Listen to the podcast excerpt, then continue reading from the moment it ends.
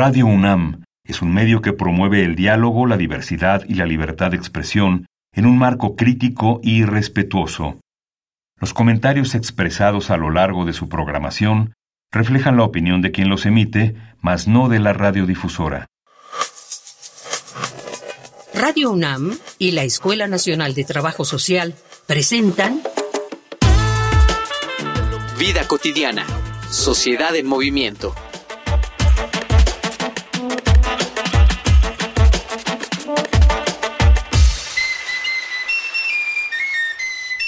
Bienvenidos, bienvenidos a este programa Vida Cotidiana, Sociedad en Movimiento, un programa que se transmite los viernes de 4 a 4.30 por el 96.1 FM aquí en Radio UNAM. Este programa es de la Escuela Nacional de Trabajo Social y presentamos cosas que nos interesan en la vida diaria. Hoy vamos a hablar de un tema maravilloso, de un tema que tiene que ver con nuestras raíces, un tema que tiene que ver con nuestras familias. Y le damos la bienvenida porque hoy vamos a hablar del Día Internacional de la Lengua Materna, que se celebra el 21 de febrero y el día de hoy hablaremos sobre esto. Quédate con nosotros aquí en Vida Cotidiana.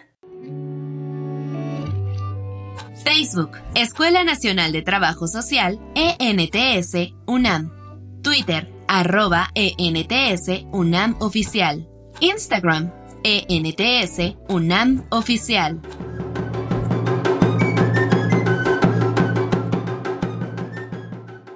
Durante la juventud de la humanidad, tuvo que haber un primer sonido, una especie de suspiro, acompañado de un gesto que le permitiera a dos de nuestros antepasados transmitirse una idea muy rudimentaria. Algunos estudiosos del tema consideran que esta protolengua pudo haber aparecido hace medio millón de años. Es tan inevitable como lamentable imaginar la cantidad de palabras, de enunciados completos y por lo tanto de lenguas que han existido y se han extinto a lo largo de nuestro pequeño lapso de existencia en el mundo y que nunca conoceremos, pues no hay registro de ellas. Si la humanidad pudiera volver a empezar, ¿guardaría algún registro de las primeras palabras de nuestra especie? Pues un dilema similar aún existe.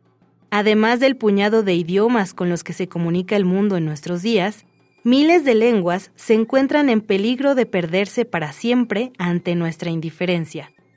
¿Cuánto del conocimiento que tenemos sobre nosotros se iría con ellas? Por eso hoy, en Vida Cotidiana, Sociedad en Movimiento, hablaremos sobre lenguas maternas, riqueza cultural en riesgo, con el doctor Francisco Arellanes Arellanes, del Instituto de Investigaciones Filológicas de la UNAM. Y para platicarnos de las lenguas maternas de nuestro país, nos acompaña el doctor Francisco Arellanes Arellanes.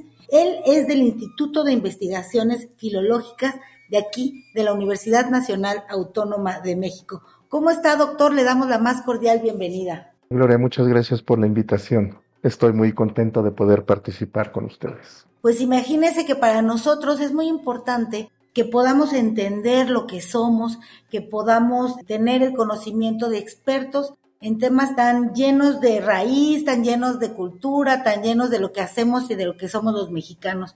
Doctor, cuando hablamos de lengua materna, ¿a qué nos referimos? La lengua materna es la lengua que todo ser humano aprende primero o adquiere, que es como decimos los lingüistas. Eh, yo supongo que la lengua materna de quienes estamos aquí presentes es el español, es la primera lengua que nos hablaron nuestros padres cuando recién nacimos y donde nos cantaron canciones de cuna y nos enseñaron las primeras palabras.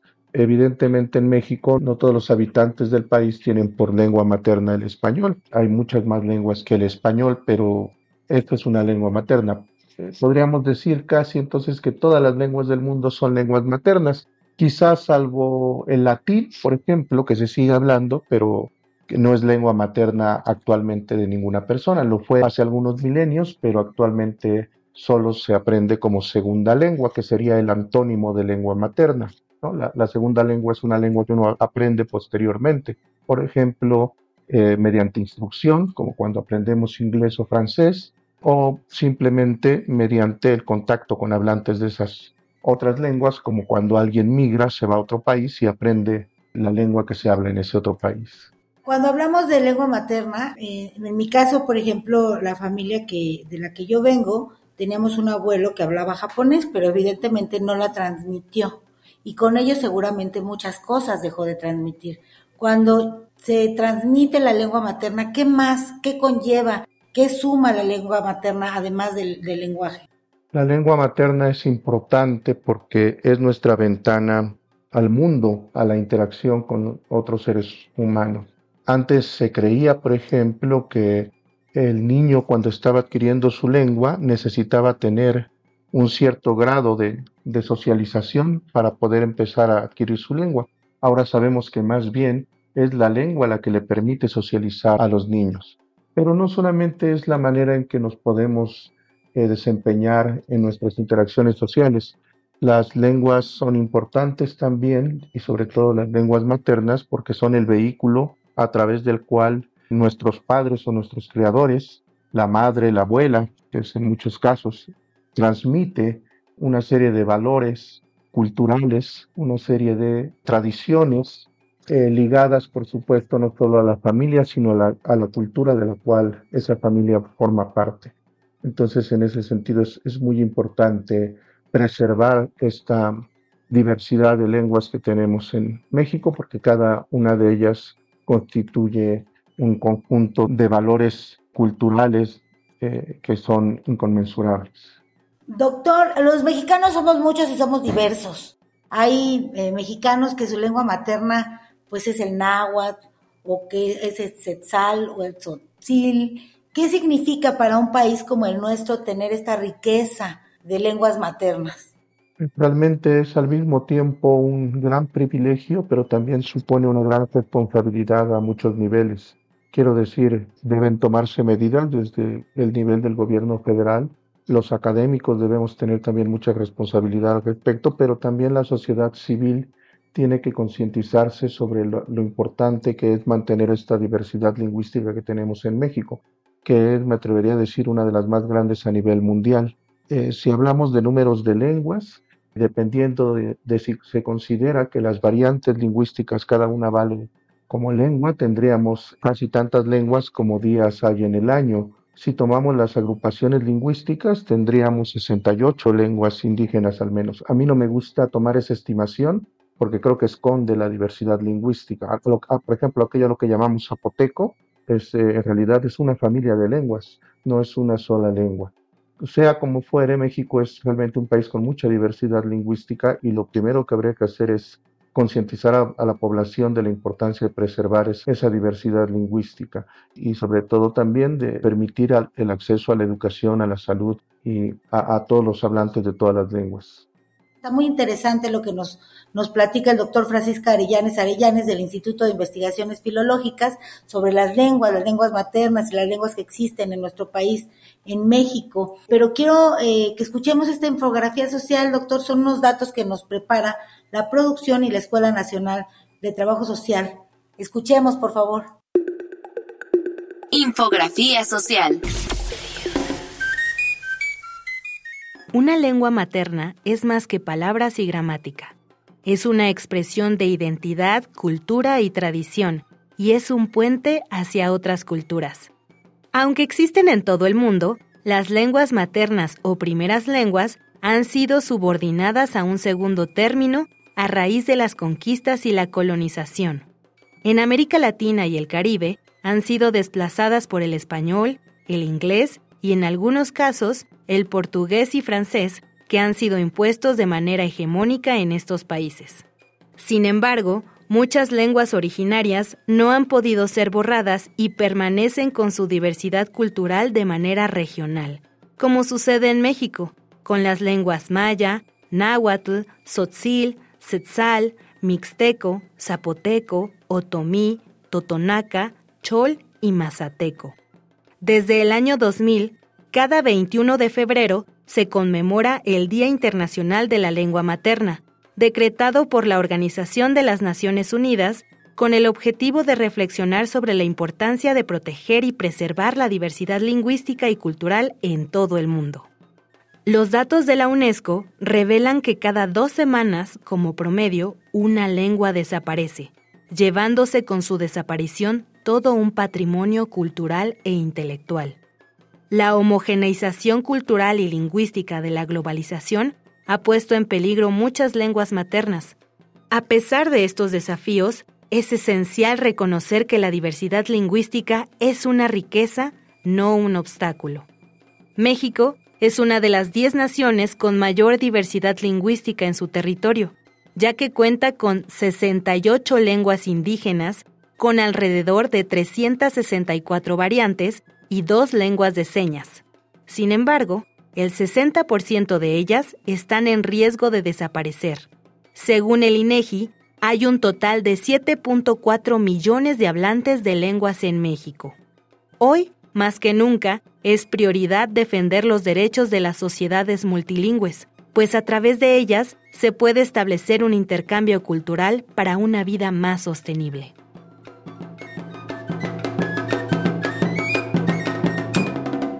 Y estamos de regreso después de escuchar esta infografía que nos prepararon de lo que tenemos en México, de la riqueza que tenemos en México sobre las lenguas eh, maternas en este país tan grande y tan maravilloso en el que tenemos el privilegio de vivir. Y estamos con el doctor Francisco Arellanes Arellanes del Instituto de Investigaciones Filológicas de la Universidad Nacional Autónoma de México. Estábamos hablando de la responsabilidad que tenemos en las instituciones gubernamentales, en las instituciones educativas, como sociedad, como sociedad civil organizada y no organizada.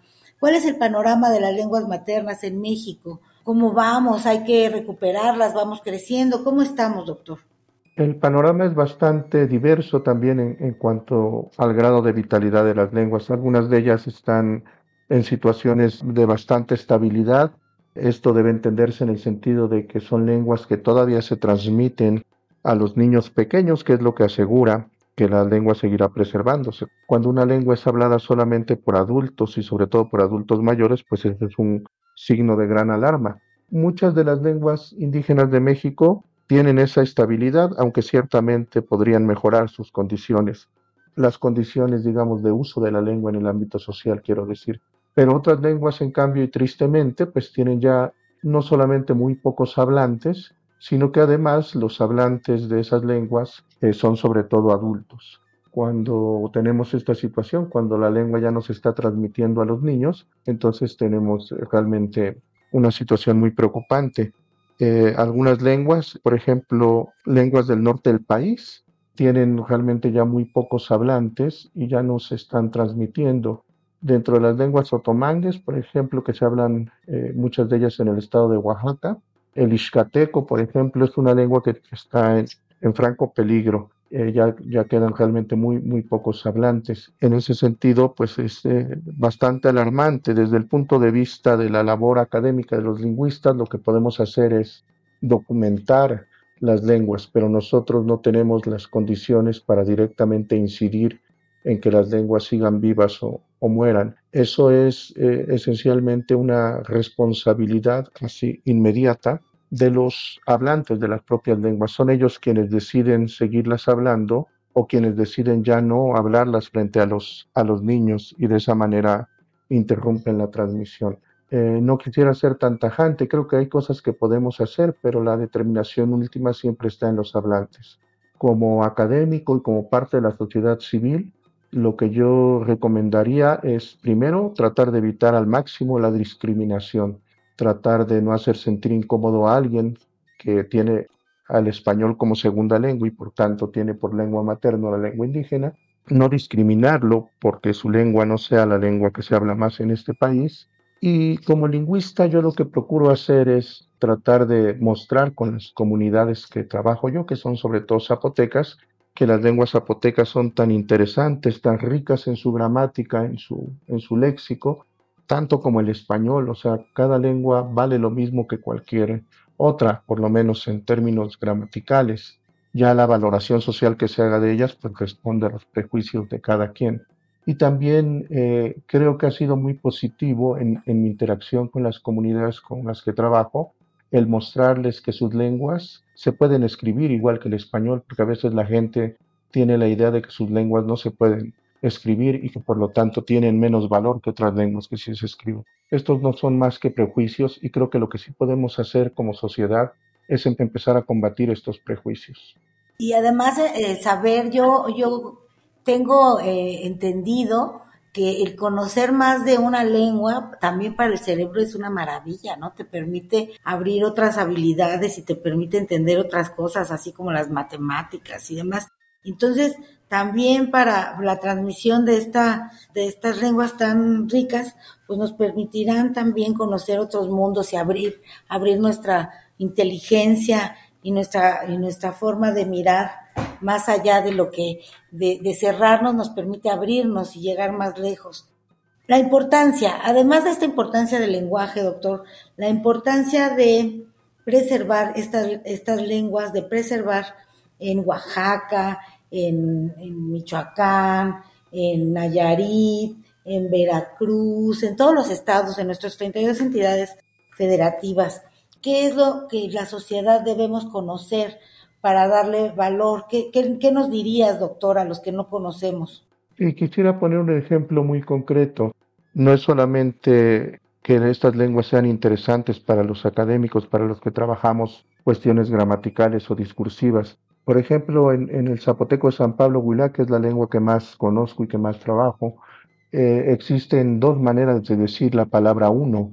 Una es t y la otra es cha y la palabra te se utiliza con casi cualquier tipo de objetos, pero la palabra cha se utiliza en cambio para referirse exclusivamente a las tortillas y a otros alimentos que lleven también maíz, como los tamales, por ejemplo. Este fenómeno que se llama supletivismo existe, por ejemplo, en, español. Piense, por ejemplo, en que al vino tinto justo le decimos vino tinto y no vino rojo pero el hecho de que esté asociado a un alimento tan fundamental para los pueblos mesoamericanos como el maíz es, justamente un reflejo de la importancia de, la alimentación ¿no? y, de, este componente en particular. Este, cuando los hablantes, si en algún momento ya no hay hablantes de zapoteco, todas estas peculiaridades y todo este reflejo de la importancia de, ciertos factores en la cultura, pues e, se va a perder, se va a perder.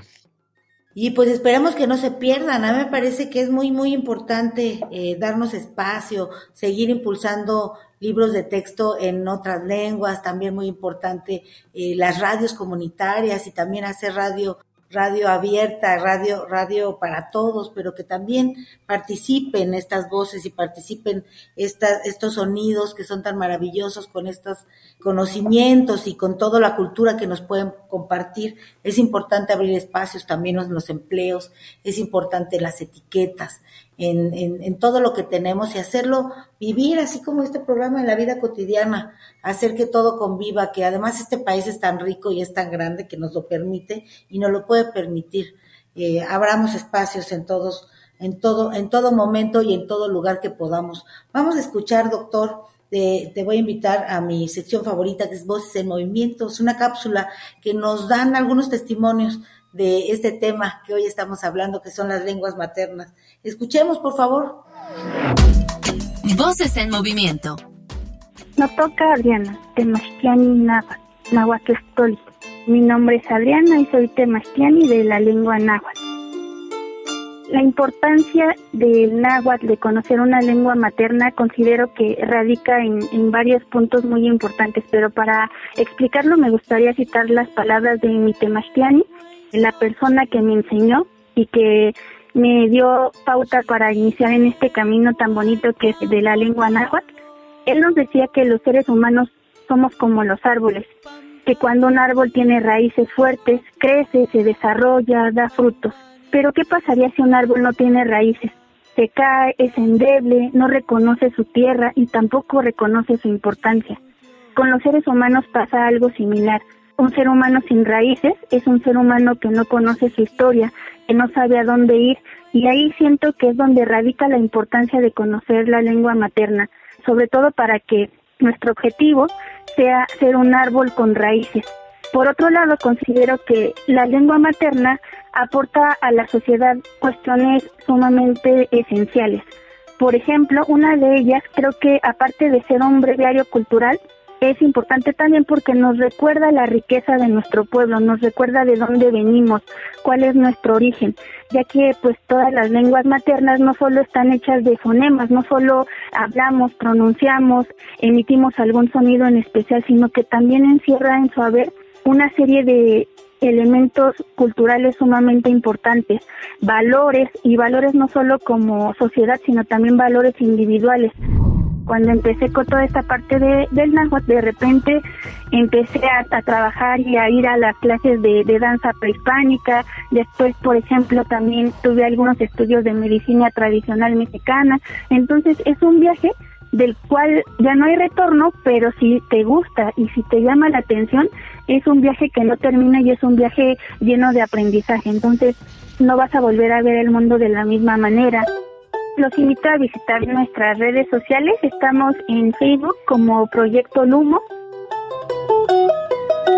Estamos con el doctor Francisco Arellanes, Arellanes del Instituto de Investigaciones Filológicas, que nos estaba compartiendo cosas muy interesantes de su trabajo y de la importancia de mantener aquella lengua que nos es dada por nuestros abuelos, por nuestras madres, por aquellos que nos han creado en los diferentes espacios de nuestro país que nos hace tan diferentes y que además hacen un mosaico de México maravilloso. ¿Qué acciones o, estratégica, o estrategias son necesarias para preservar la diversidad lingüística en México? Como política pública, como sociedad civil, como organizaciones civiles y como, eh, como instituciones educativas, doctor. Por un lado, creo que sí es fundamental que haya una sensibilidad a nivel gubernamental sobre la importancia de que los eh, niños que hablan todo este grupo de lenguas eh, originarias reciban una educación en su propia lengua materna, porque muchos de ellos tienen por lengua materna, por decir algo, algún mixteco, algún zapoteco, y sin embargo su educación la reciben en otra lengua que es el español. Yo suelo poner como ejemplo lo difícil que sería para cualquiera de nosotros que somos nativohablantes de español haber recibido nuestra educación primaria en holandés, en japonés o en vasco. Eh, realmente es toda una proeza lo que estos niños hacen y después si llegan a tener ciertas dificultades pues son estigmatizados. Entonces eh, soy un defensor de la idea de que todo individuo, todo niño tiene el derecho de ser educado en su lengua materna. Esto no es una cuestión nada más de, de estipulación de políticas públicas, para eso es necesario también hacer muchísimo trabajo y ahí es donde los académicos tenemos una responsabilidad. Los lingüistas que necesitamos generar materiales que puedan servir de apoyo didáctico para la enseñanza de la lectoescritura de estas lenguas, los pedagogos, los antropólogos que tienen que ver eh, de qué manera se pueden implementar los conocimientos de, de las lenguas, de las versiones escritas de estas lenguas, que para muchas ya hay alfabetos. En ese sentido, el INALI con todo lo criticable que pueda ser en muchos aspectos, ha hecho un cierto esfuerzo por, por crear normas de muchas de estas lenguas. Y la sociedad civil, a la que también pertenezco, pues el ser académico no me exime de ser parte de la sociedad a la que pertenezco, de hecho. Eh, yo creo que también hay que hacer mucho trabajo, sobre todo un trabajo de concientización. Hay dos ideas que hay que combatir. Una, que no hay lenguas que sean superiores a otras. Toda lengua tiene un valor gramatical y cultural intrínseco y eso no está a discusión desde el punto de vista lingüístico. Cualquier idea expresable en una lengua puede ser expresada en cualquier otra lengua y toda lengua es un vehículo perfecto para transmisión de conocimientos y de cultura. Entonces la idea de pensar que hay lenguas superiores a otras es, algo inadmisible en el siglo XXI, no debería propagarse esa idea. Entonces, ese es, ese es, uno de esos prejuicios que creo que hay que combatir. Y el otro prejuicio que hay que combatir es la idea de que las lenguas tienen que estar peleándose unas contra otras este prejuicio que nos, perdón, que nos remonta al mito de la Torre de Babel, según el cual la diversidad lingüística es una maldición. ¿Por qué habría de ser una maldición la diversidad lingüística? Eh, en realidad, como ya lo mencionaba hace un rato Gloria, eh, siempre existe la posibilidad de, de, aprender una segunda lengua. A ver, el que, el que siga viendo hablantes de zapoteco, por supuesto que no va a poner en riesgo que siga viendo hablantes de español. El que preservemos estas lenguas no, no supone ningún riesgo para el resto de las lenguas, incluso para el resto de las lenguas indígenas o para el resto de las lenguas eh, indoeuropeas. Entonces, creo que también debemos combatir esa idea de que de que cada lengua está en competencia con otras buscando tener más hablantes. Creo que los hablantes de estas lenguas finalmente también hablan español como segunda lengua, también interactúan en, muchos aspectos de su vida cotidiana en, español y lo pueden seguir haciendo. Como eh, el bilingüismo tiene o el multilingüismo tiene que verse como una bendición, porque además es verdad que el hablar más de una lengua nos permite nos facilita la adquisición de otros tipos de conocimientos, eh, no solo matemáticos, también hay estudios bastante serios que demuestran que, el bilingüismo favorece el desarrollo de habilidades musicales, por ejemplo. Entonces, creo, que, creo que tenemos que dejar de ver a las lenguas como si estuvieran en guerra entre sí y más bien empezar a ser más tolerantes ahora que está tan de moda la, diversidad en otros ámbitos de la vida cotidiana, que hay, digamos, políticas bastante claras a favor de la diversidad por ejemplo, en el ámbito sexual, pues eh, la diversidad lingüística también es, es, un tesoro de, de, nuestro país y de la humanidad y, debemos claramente apoyar su preservación. Así es, doctor, la diversidad suma, no, no resta. Tenemos que aprender a, vivir con lo diferente y admirarlo y a, reconocer además los logros y reconocer la belleza de lo diferente, del otro, de lo que está fuera de nosotros. Y en ese sentido nos enriquecemos. Y esa es la idea de este programa, saber que podemos enriquecernos y saber que en la vida cotidiana esta sociedad puede convivir con tantas cosas y eso nos va a hacer un mejor país, una mejor universidad nacional como en la que estamos, en la que trabajamos y de la que estamos muy orgullosos. Mi querido doctor, me encantó la conversación que tuvimos, te agradezco muchísimo, muchísimo el que puedas estar con nosotros aquí compartiendo tu conocimiento. El doctor Francisco Arellanes, Arellanes del Instituto de Investigaciones Filológicas. Hay que buscar el instituto, hay que buscar que publica, hay que conocer este tema tan interesante. Nos va a hacer mucho bien. La multiculturalidad es una bendición y nos sumará mucho. Y desgraciadamente, doctor, nos despedimos. Muchas gracias por estar como nosotros. Los esperamos el próximo viernes a todos los que nos están escuchando. Recuerden que si se perdieron alguna de nuestras emisiones, pueden escucharlas en nuestro podcast de radio www.radiopodcast.unam.mx. Y por supuesto agradezco a Radio UNAM, a la Escuela Nacional de Trabajo Social, a la producción, a nuestro superproductor José Luis Tula, en la información Carolina Cortés, Mario Conde y Carla Angélica Tobar. En la coordinación, nuestra directora, nuestra coordinadora, Roxana Denise Medina Guzmán. Y gracias a todos. Mi nombre es Gloria Tocunaga y nos estamos escuchando. Muchísimas gracias. Vida cotidiana, sociedad en movimiento es una coproducción entre Radio UNAM y la Escuela Nacional de Trabajo Social.